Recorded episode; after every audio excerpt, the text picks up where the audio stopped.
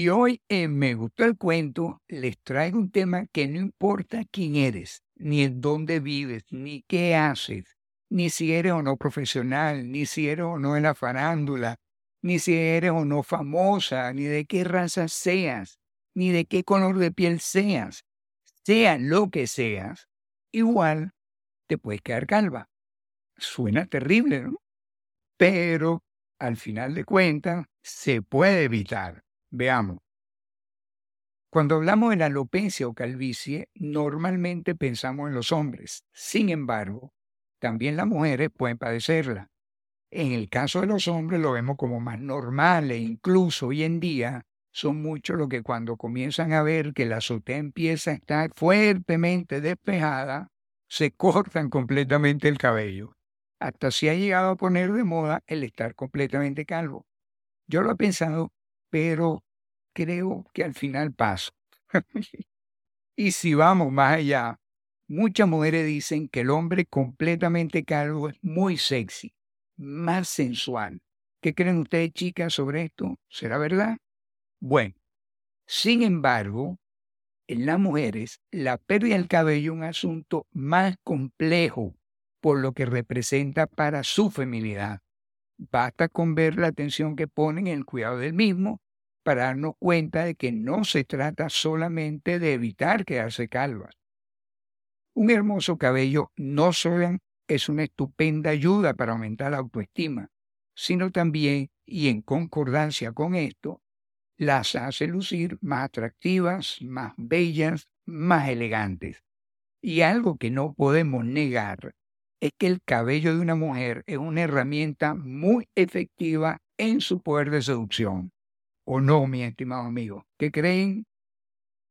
Vamos a entrar en calor. Los factores que causan la alopecia femenina son múltiples. Factores genéticos por antecedentes familiares, desequilibrio y trastornos hormonales, tiroides, pre y posparto, abandono del tratamiento anticonceptivo, menopausia, por deficiencias nutricionales, alimentación poco saludable, poco equilibrada, factores orgánicos como los ovarios poliquísticos, causas emocionales, el estrés, la depresión, los nervios, factores externos como el uso de productos agresivos para el cuero cabelludo y el pelo, y enfermedades capilares como la capa, el exceso de oleosidad o grasa y el efluvio telógeno o telogénico. Aquí, aquí voy a hacer un pequeño paréntesis para explicar muy someramente lo que es el efluvio telógeno o telogénico. Por supuesto, este es un término muy conocido por los dermatólogos, los tricólogos y los especialistas de belleza, pero para nosotros, los mortales, realmente no es. Y atención, este concepto también aplica tanto para las damas como para los caballeros. No es exclusivo de las damas.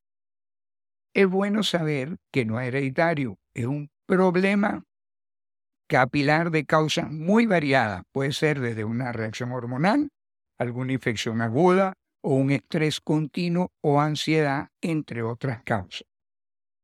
Se produce porque muchos de los folículos pilosos que están en lo que llamamos la fase anágena, que es la fase de crecimiento del cabello, se saltan de pronto esta fase y pasan antes de tiempo a la fase telógena o fase de la caída del cabello y de ahí el término. Normalmente son tres fases por las que atraviesa el cabello. Anágena o fase de crecimiento, catágena o fase de transición y telógena o fase de reposo del folículo y es cuando el pelo comienza a caerse. Y aquí cierro el paréntesis. Finalmente, otra de las causas de la alopecia es el fumar. El cigarrillo también hace de las suyas. El humo del cigarrillo también afecta la vitalidad del pelo, propicia la resequedad de la cutícula y mayor fragilidad de la fibra capilar. En fin, altera la formación del nuevo cabello. Veamos brevemente algunos tipos de alopecia. Alopecia androgenética o androgénica se relaciona con la presencia de hormonas sexuales en el folículo piloso, genéticamente predispuesto a la enfermedad por antecedentes familiares, pérdida del cabello con influencia genética y hormonal. Alopecia areata se genera por afección capilar de origen autoinmune. El cuerpo combate por error a los folículos pilosos.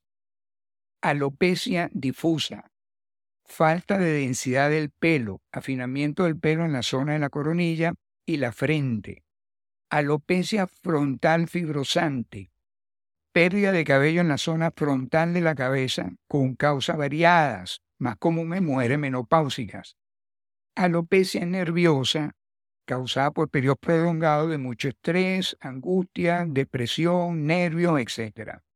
Ahora vamos a entrar realmente en materia. Lo anterior era el preámbulo de este cuento. Ahora sí, 13 sugerencias para prevenir la, la caída del cabello femenino. Repito, 13 sugerencias para prevenir la caída del cabello femenino. Chicas, a poner atención. Iniciamos. Primero, mantén una dieta sana y bien balanceada, entre vitaminas, proteínas y minerales esenciales, rica en vitamina A, C, hierro, zinc, selenio y manganeso. Esto contribuye a prevenir la caída del cabello. Segundo, el aumentar el consumo de frutas y verduras te favorece para una mejor hidratación y salud del cabello. Contribuye a mantener una cutícula sana. Atención, cuando hablamos de cutícula, automáticamente pensamos en las uñas. Pues déjeme decirle que la cutícula no solo la tenemos en las uñas, sino también la tenemos en el cabello. Es la capa exterior del pelo, su primera línea de defensa protegiendo el córtex, que es la parte más elástica y resistente del pelo. Tercero, evita los peinados muy apretados, como las colas de caballo, esa cola de caballo que terminan hasta estirando los ojos para atrás. evita las trenzas y el uso de rulo apretado.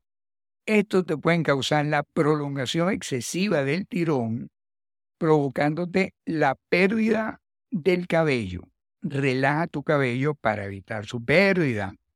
Cuarto, elude tratamientos a alta temperatura como los aceites calientes que se usan para prolongar el tirón del cabello.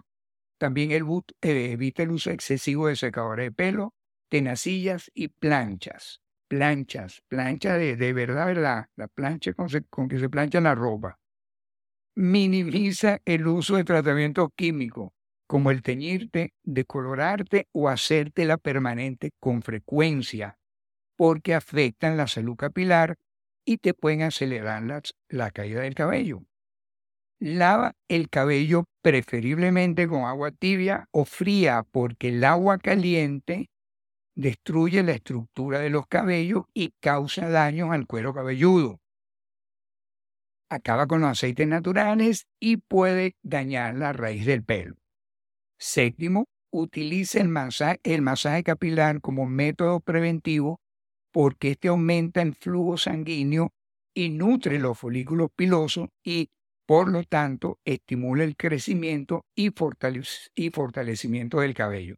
Además, qué más relajante que un buen masaje capilar. Eso es una, es una ricura. Octavo, espera que el cabello esté seco para peinarte, porque cuando el pelo está húmedo es cuando está más propenso a caerse, porque la cutícula o capa exterior del cabello, que es su primera línea de defensa, como ya lo mencionamos, está abierta y es cuando el cabello es más frágil. Les pregunto a las chicas, ¿Le parece familiar la imagen de ustedes recién salida del baño con el cabello húmedo y cepillándoselo? Ahí les dejo eso. Noveno, utiliza tratamientos naturales que te pueden ayudar para combatir la caspa, regenerar el cuero cabelludo, estimular el crecimiento del cabello y evitar su caída, como el uso de aceite de almendra, de ricino, de coco, miel, aceite de romero, de tomillo, aceite esencial de lavanda, infusión de ortiga, la milenrama entre otros. En este caso, es muy importante tener paciencia y ser constante porque los efectos tardan en aparecer. Décimo, utiliza protectores para el cabello. Si vas a estar un tiempo bastante largo bajo el sol, la acción prolongada bajo el sol reseca el cabello debilitándolo porque el sol descompone la proteína de queratina del pelo. Atención con este punto, esto es muy importante también. Es bueno que sepamos que la queratina es muy, pero muy importante. Es una proteína muy rica en azufre que está presente en la piel, el cabello y en las uñas nuestras. El cabello humano está compuesto de 80% de queratina y esta se localiza en la capa exterior del pelo. Además de que se encarga de protegerlo, también influye en el aspecto del mismo. A mayor queratina, el cabello es más brillante, color y sobre todo más fuerte. Recuerden que en puntos anteriores he mencionado el inconveniente que para el cabello los tratamientos con altas temperaturas y con productos químicos. También es bueno que estén conscientes, mis estimadas féminas, que estos tratamientos también influyen negativa en la, en la acción protectora de la queratina en el cabello. Así que con más razón, repito, utilicen protectores para el cabello si van a estar mucho tiempo bajo el sol sobre todo aquellas a quienes les gusta tanto la playa. 11. Revitaliza tu cabello, cortándole la punta con frecuencia, protegiéndolo del frío calor, masajeando el cuero cabelludo durante la ducha y utilizando aceites esenciales. 12. Asegúrate de utilizar para la higiene y el cuidado de tu cabello los productos adecuados para tu tipo de cabello confírmalo con tu dermatólogo o tricólogo. Y finalmente, practica el ejercicio físico. Regálate un descanso diario adecuado, mantén un buen estado de ánimo y disminuye el nivel de estrés tanto como sea posible. Para evitar ese desastre de dimensiones catastróficas a nivel emocional como es la alopecia femenina, es recomendable apenas comience a haber síntomas de caída del cabello, que consultes a los tricólogos. Esta es una especialidad de la dermatología que se ocupa del diagnóstico y tratamiento de la alopecia y los problemas del cabello. Y sobre todo, ten paciencia y persistencia en la aplicación del tratamiento que él te sugiera. Tu cabello, tu autoestima y feminidad te lo agradecerán. ¿No lo crees? Y hasta aquí me gustó el cuento.